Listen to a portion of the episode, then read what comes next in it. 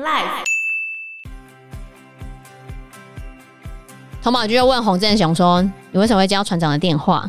洪振雄就说：“因为船长要跟他说有逃跑的渔工，然后他还说了这个逃跑渔工来找他说他要钱跑路，不然要杀他全家。”然后他这短短的一句话就说明了阿布是预谋犯案，然后他是故意杀人的嘛，而且他有金钱的动机。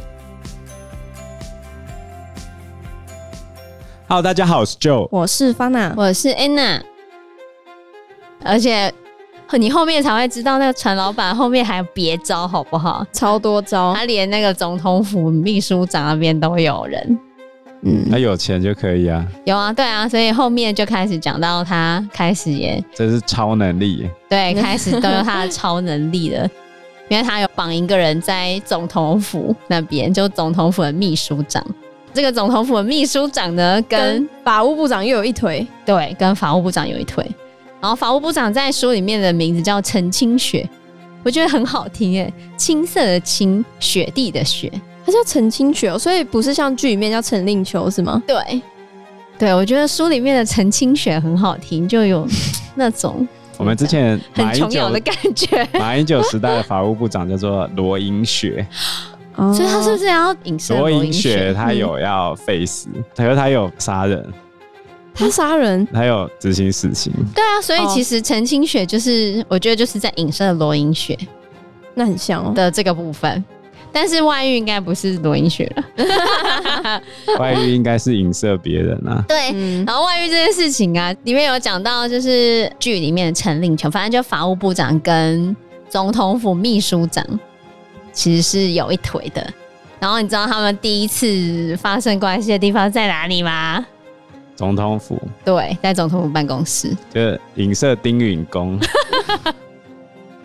这么多影射哦，我觉得是啊，应该是啊，这个应该是啊，这个这种事情也还好啊。就最近那个群创的那个总经理，他突然在他 FB 自爆他劈腿三个女生。然后还把那三个女生的个资全部公布出来，然后那三个女生也都是人妻啊？为什么要这样自爆？有人怀疑他是被黑道挟持，或者是怎样？不然你为什么要讲那么清楚？对啊，他就说那是厂商的业务啊，还是跟他工作上有往来，然后都是人妻，然后他又把人家的名字那些公布的巨细靡遗的这样子。哈，嗯，那应该是被威胁的吧？他后来又辞职啊，哼，但这边都没有辞职，你不要被逮到就好了。丁允恭不是辞职了吗？所以我说群创的那个高层应该也是被逮到吧？哦，所以书里面有一部分是在介绍陈令秋跟那个总统府秘书长他们彼此的关系，然后再介绍陈令秋他其实年轻的时候是佟宝驹的初恋情人。大学的时候，大学的时候是初恋情人，对。然后陈令秋他是废死的，然后他有宗教信仰。我不知道这是不是在影射我们的某任法务部长。可是我们的法界也是支持废死的为主啊。很多状况你去判人家死刑，比如说义愤杀人这件事情，我就觉得很难判死刑啊。就是你生气嘛，除非你是无差别去攻击，毫无理由的去杀害别人。对阿布，他之所以会被判死刑，我觉得跟那个两岁女童被杀有很大的关系啊。因为你说船长跟船长的太太，他们两个是成人也就算了，你这么小的小孩，你都下得了手，难怪他会被判死刑。最近刚判出来的那个国民法官的案子啊，八月二十二号宣判的那个案子，他说有一个许姓女子，她把自己六岁的儿子用枕头闷死。嗯。一开始是说这个三十六岁的许姓女子跟她丈夫离婚之后，协议轮流去照顾这个六岁的小男孩。嗯、结果去年十月十九日，这个妈妈用枕头闷死六岁小孩之后轻生。结果妈妈没死嘛？后来老师发现，为什么这个小朋友三天没有来上课？嗯，爸爸那边就去通知警方破门，这六岁的小朋友就没有活下来嘛？这个案件的争议在于，这个女生妈妈她有重郁症哦，那到底可不可以减刑？是不是情堪悯恕？这个妈妈的律师是主张，她在之前遭遇了欠债、离婚、失业、亲人过世这些打击，所以她不忍心留孩子一个人在世界上，觉得没有任何人可以理解这个孩子，所以他才做下了这件事情。然后检察官就认为，在犯案当下没有发作，自私的剥夺孩子生命与成长机会，然后犯案动机是报复前夫。并不是前面讲的那些什么欠债什么的，而且他犯下的杀人罪是本刑最轻十年哦，然后对儿童下手应加重其刑。后来检察官考虑到妈妈有重度忧郁症，嗯，所以给他求刑十七到二十年。你们觉得呢？那判很重嘞，对，判很重，是很重，这判超重的啊，对啊，那国民法官就是判断他到底在犯案的当下。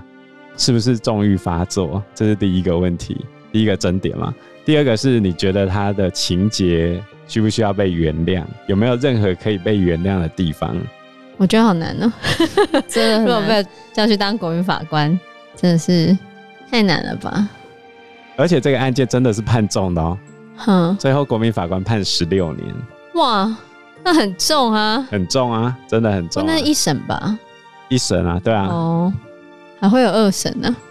其中一个国民法官说，他终于了解法官的两难，没有办法满足所有人啊。然后另外一个国民法官说，他终于能够思考法庭上每个角色的立场跟难处，所有的善、所有的恶都会毫无保留的呈现，从认知差异开始，一步一步导向悲剧。阿布的情况其实也很类似这样啊。我有看一些访问作者的部分，他说：“其实我们是知道整个事情的真相之后，我们才会去讨论说，到底阿布需不需要被判死刑。可是如果我们不知道后面的真相的话，我们跟媒体一样，只是知道阿布杀了船长跟船长的太太，然后还把两岁的小女孩弄死了，而且他看起来的那个样子就是一脸漠然的样子啊，你一定会觉得他就是该死啊，嗯，对不对？”那是因为戏剧让我们可以知道他背后杀人的故事，还有他遭遇到什么，我们才有可能去思考说最后应该对他怎么做。嗯。但是如果没有呈现出来的时候，我们怎么会知道他做这件事情的原因？嗯，对啊。后来陈令秋呢，他在跟秘书长偷情的时候，他们偷情完竟然就在谈公事，你知道吗？对为什么偷情完不能谈公事？可是很奇怪、啊，他们就是为了谈公事而见面，那就才可以偷情。偷情完当然要继续谈公事。你是这样子啊？利益关系吧？是这样子哦。他们哪有什么利益关系？他们又没有钱的问题。也不是说钱，但是一方是政治，一方是法律啊。他又没有要各取所需。哦，对啊，因为嗯，陈令秋会为了书里面是陈清泉，我们之后都用陈令秋好了，嗯、因为陈令秋他会为了。达到他的目的，他可能会透过秘书长来去影响总统的决策，比如说他想要废死，比如说他之前想要让死刑，他也是做好事啊。对，比如说他之前想要让死刑一致决。反正他们两个偷情完之后，就开始在讨论要不要特赦谁的事情，你不觉得很诡异吗？不会啊，我觉得很正常。哦，真的，我觉得这是很好的掩护。然后这时候秘书长，因为秘书长其实也是那个船老板的人嘛，船老板后面就变成船老板的人。对，因为其实船老板他有花很多的钱来去找各地方的人，对，来去收买那个秘书长。有一次，秘书长在外面喝酒啊，然后就遇到陈老板，陈老板就跟秘书长讲说：“你小心出车祸啊，有时候没喝也会出车祸。嗯”你觉得他讲这话什么意思？就你给我小心一点啊！对啊，就是这样子啊。嗯、所以后来秘书长就开始去跟陈令秋讲说，因为陈令秋自己也有在查这个案子吧，他就问陈令秋为什么对海滨命案这么有兴趣，然后因为。在书里面，就是总统他才说要保护渔业，要守护渔业。可是如果陈令秋他在这件事情上面追根究底，然后挖出后面很多事情的话，对于总统说要保护渔业这件事情是不利的，所以他就开始叫陈令秋不要太关注这件事情。得得得得得，他们两个就在那边。我觉得他真的很蛮写实的。对啊，超写实。就我所知道的渔业内容，的确也是这样子。对啊，而且他同时手边又还在查平村十六号。所以我觉得这整个事情非常的复杂复杂。然后那个秘书长还讲说，渔业是几百亿的产业啊，非常的敏感。然后就在跟陈立秋讲说，不是每件事情都必须要跟死刑有关，把这两件事情分开来会比较好吧？嗯、因为陈立秋想要借由这件事情来促成废死，或者希望可以就是让大家关注这些事情，然后来讨论废死的重要性。可是总统府那边就觉得太关注这件事情对渔业是有伤害的，然后我就觉得哇，事情真的是越来越麻烦了。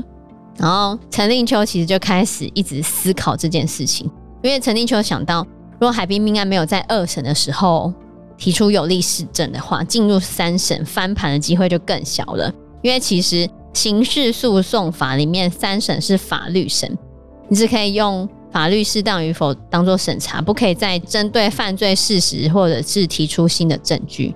所以你如果在二审没有办法翻盘的话，就没救了，阿布就非死不可了。然后他就觉得关键点就会在童宝驹的身上。书里面还写了他跟童宝驹之前相遇的过程啊，嗯、然后他们两个为了死刑辩论的事情啊，还有为了有没有歧视原住民啊，或者原住民加分问题辩论了很多。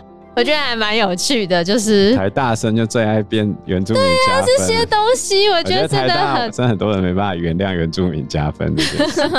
重点是他们是外挂名额，我还是要讲，他们是外挂名额，跟你有没有加分一点关系都没有。对他们是自己跟自己比，哎，嗯，反正他们两个就在那边讨论原住民的问题。然后童宝军那时候就一直在问陈立秋说：“为什么三包就要关心三包的议题？因为那时候可能是三包吧，那时候还没证明是原住民。嗯”陈立秋就觉得说：“这不是只关心到你个人的事，关系到你的族人呢、啊。”然后童保居就说：“那你认为我是山包的理由是我的血统，还是生活状况呢？还是我心中的认同，还是我的长相外观呢？还是我的口音？因为他其实是没有口音的。”陈令秋就开始说。我在说的是身份，是你的文化传统，不是你的状态或者是你的特征。然后这时候童保居就说：“文化我已经是熟翻了，我根本就没有文化传统了。”反正陈定秋就认为童宝居作为一个知识分子，应该要有责任去改变这件事情啊，就开始把他的这个想法扣到童宝居的身上。然后童宝居就说：“我不能决定自己的身份，对于对应这个身份的文化，还有因此而生的责任，也不应该强加在我身上吧。”就是他们开始对于他的那个身份认同做的这个辩论，我觉得其实还蛮有趣的。嗯，对，就有兴趣的话可以看里面。我觉得就是它里面很多的那些辩论，针对产业的啊，针对文化认同的啊，真的都互嘴就对，非常写实，我觉得超写实。原住民就是这样的问题啊，所以后来他们才要求原住民族基本法嘛。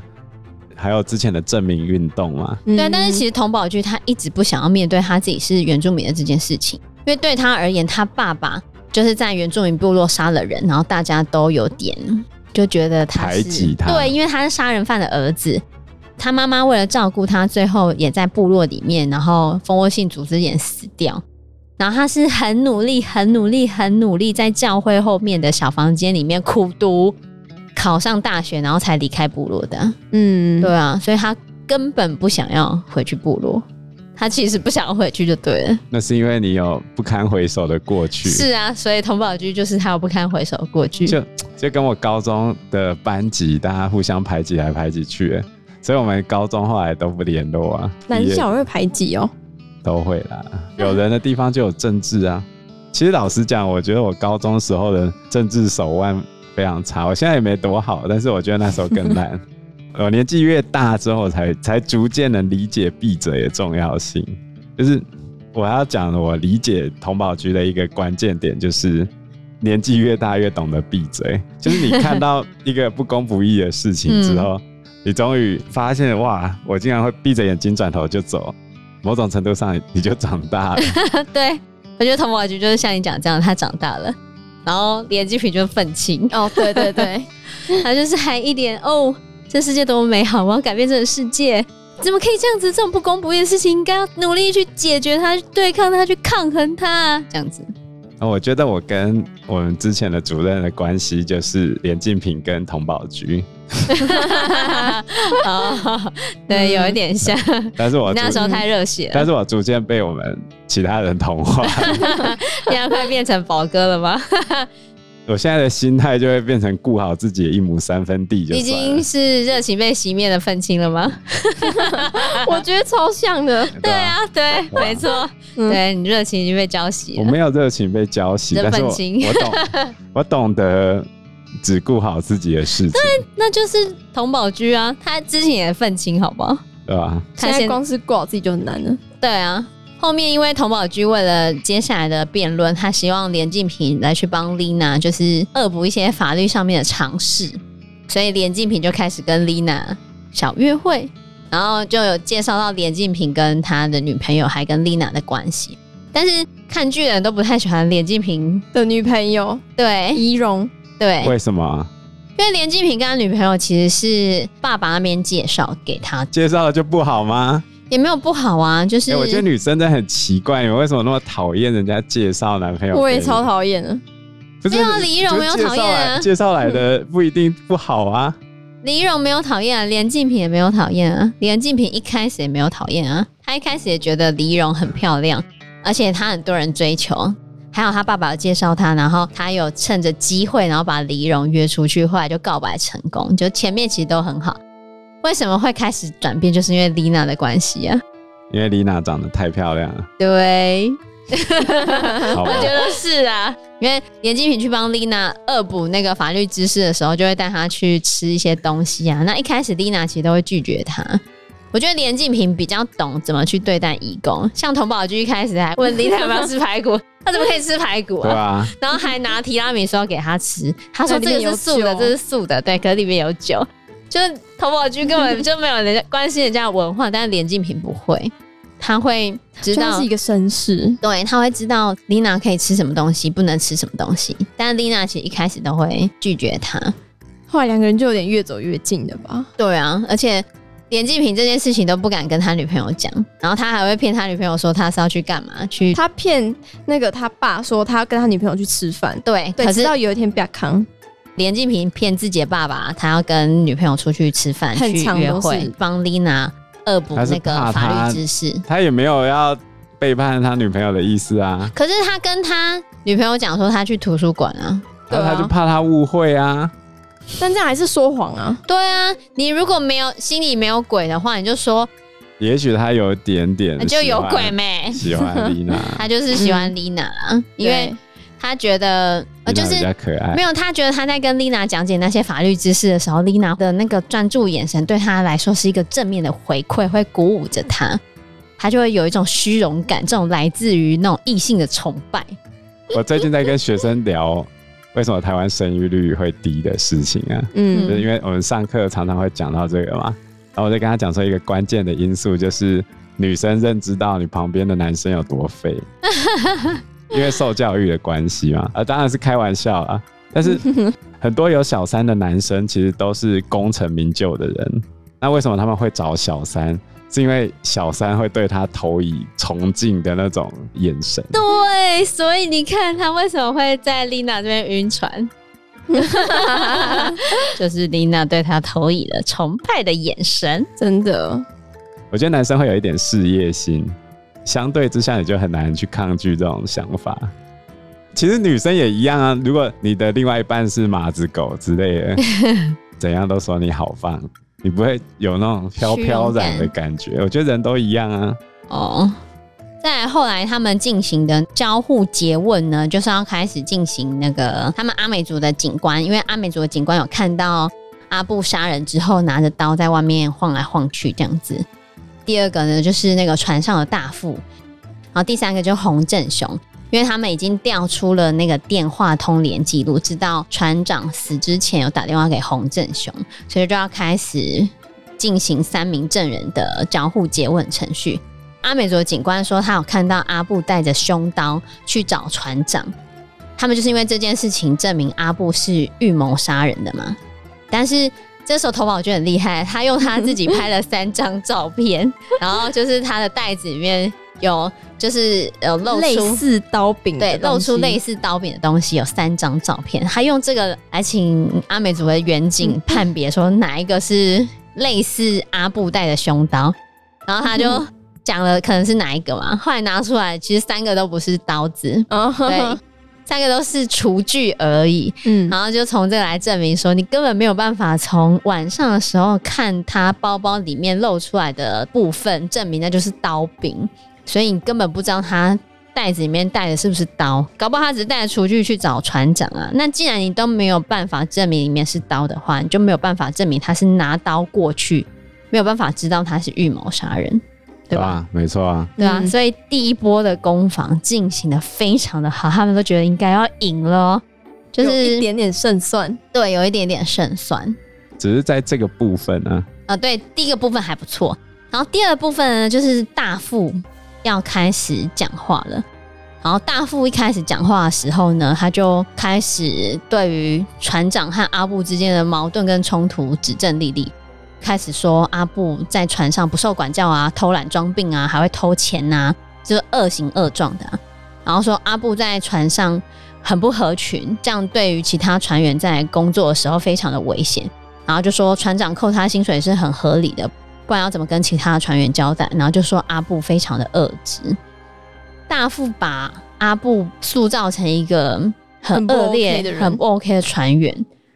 这时候童宝驹就开始把阿布的手举起来，问大副说：“你知道他的手指怎么了吗？因为他的手指食指已经被截断了嘛。”大副就说他不知道，然后就开始问：“那你说的船上的那些情况，就是阿布这么恶质的情况，有人可以证实吗？”大副就说：“船上所有人都可以证实，但是其实这一艘船一回来之后，就把所有的渔工都遣返了，马上遣返，马上遣返。然后他就开始问说：‘你跑船多久了？’好，我跑船将近二十几年了。在你的经验中，航程一结束，把所有的外籍渔工都遣返回国的情形发生过几次？就这一次。”那到底是发生了什么事情，把所有的渔工都遣返了？也没有任何人可以证明他说阿布这么恶质是真的啊，对不对？因为一次都没有发生过遣返所有渔工的情况啊。然后当所有人都听出这不寻常的地方，佟宝駒就想要见好就收了，想说啊，这下子赢了，因为前面已经证明了远景看到的刀柄不见得是刀柄嘛。然后又听到了大副说了这件事情，就是一下子就把渔工全部遣返。那你讲的话根本也没有人可以证明啊。可这时候大副开始提出一件事情，他说他想要看一下那把凶刀的照片。大副就说，其实那把凶刀本来是放在渔船上面的，然后是阿布偷走了。后来大副就说，船长在船上的时候就已经发现这把刀不见了，那他想必一定是被阿布偷走了。那也是他一面之词啊。对，当然是这样子。然后他又开始讲说，谁可以证实你的说法？船上所有人都可以证实，就没有人可以证实。那就把渔工再找回来证实啊。没办法，全部都遣返了。那就发船票到那边去啊。你觉得有可能吗？可以试试看啊。你觉得有可能吗？如果没有的话，那就死无对证啊。那就是死无对证，所以双方的讲法都失效啊。对啊，所以等于双方讲法都失效。所以到目前为止的话，原本一开始佟宝駒觉得他占上风的地方，好像又有点降回去了。然后最后的一个呢，就是洪振雄。洪振雄来的时候讲了一个很不好的说法，因为他是船长死前拨电话的人嘛。童宝就问洪振雄说：“你为什么会接到船长的电话？”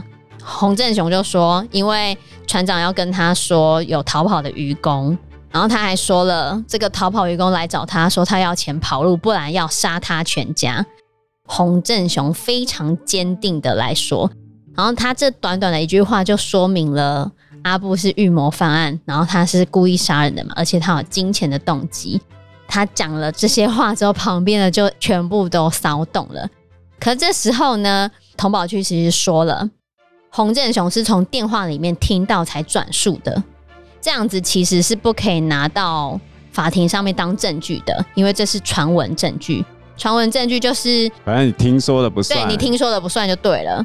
可是这时候洪振牛说，哦，他不是听船长说的，他在电话这一头就听到阿布在面说我要杀你全家，这也是死无对证啊。阿布就在那啊，那就看阿布有没有讲啊。他就说他在电话那头听到阿布在吼叫啊，然后他说他跑船很多年，正好会一点阿布的方言。不对啊，我觉得等一下哦，他都没有证据啊。我讲你说过什么，那也是我的认知啊。你如果是在电话里面听到第三人讲的。啊，那个人已经死了，那是传闻证据。可是你如果在电话那头听到阿布讲的，就不能当传闻证据啊。而且他讲的，那也是他讲的啊。可是他讲了，证明阿布有讲。洪振雄讲了这个方言，他就很熟练的讲了那个方言。那个方言的意思就是我要钱，我要杀你。他就说洪振雄说他在电话那头听到阿布讲的这个方言，那就要看阿布有没有承认啊。阿布就。没什么反应啊，对他，对他就是继续没什么反应。阿布就在庭上痴呆啊，他想死，他就精神错乱。那就唯一的方法就是证明他精神错乱啊。所有人都在阻止这件事情发生。嗯，最后这一个庭审的 ending 就 ending 在洪振雄这爆炸性的言论，所以真的是很困难。这只是这一次的审问，因为这一次的审问就是传了三名证人嘛。所以后来童宝駒他们就想要再去看看有没有翻盘的机会。接下来后面的章节会写到，就是陈令秋告诉了童宝駒一件事情，就是有另外一个逃逸义工，可以找另外一个逃逸移工来去证明阿布到底为什么会这样，看看这个逃逸移工可不可以翻转整个案情。所以我们接下来就会去介绍。童宝駒他们去找那个逃逸移工，还有未来会发生什么事情？就是我觉得等到讲到最后的时候，都是很沉重，对，很沉重，对，会越来越沉重。对，前面的时候觉得还有点高潮迭起，有没有？嗯，后面根本就被压着打，我真的觉得很烦，看着心情不好。对啊，在前面的时候，就是宝哥在还有来有往，对，还有来有往，还觉得不错的时候，感觉还有蛮热血的，有没有？后面又觉得啊，天哪，一整个现实，真的，我觉得后面就是越来越靠近真相，可是就越来越多人要阻止被揭发。对，越来越了解事情真相的时候，你就越来越知道后面那些纠缠在一起的事情到底有多么的复杂。其实台湾的渔业远洋近海都有类似的问题啊。对啊，就是你查了这件事情，不是只是阻止一个人死，而是你查出来之后会有很多人死这样子。你本来只是想说一个移工的命案，就其实背后扯出来一大堆。嗯，对啊，扯出一大票，非常可怕，嗯、真的。好，那我们这期节目就先到这个地方喽。谢谢大家，谢谢大家，拜拜，拜拜。因为时间关系，我们这一集节目就到这边喽。有任何的建议，都可以在留言区告诉我们，或者是直接在 Facebook 或者是 IG 留言我们，我们都会回应你哦。喜欢我们节目的话，欢迎按赞、订阅、加分享。如果喜欢我们今天的内容的话，也欢迎赞助我们一杯咖啡的钱，让我们可以走得更长更久。谢谢大家，谢谢大家，拜拜，拜拜，拜拜。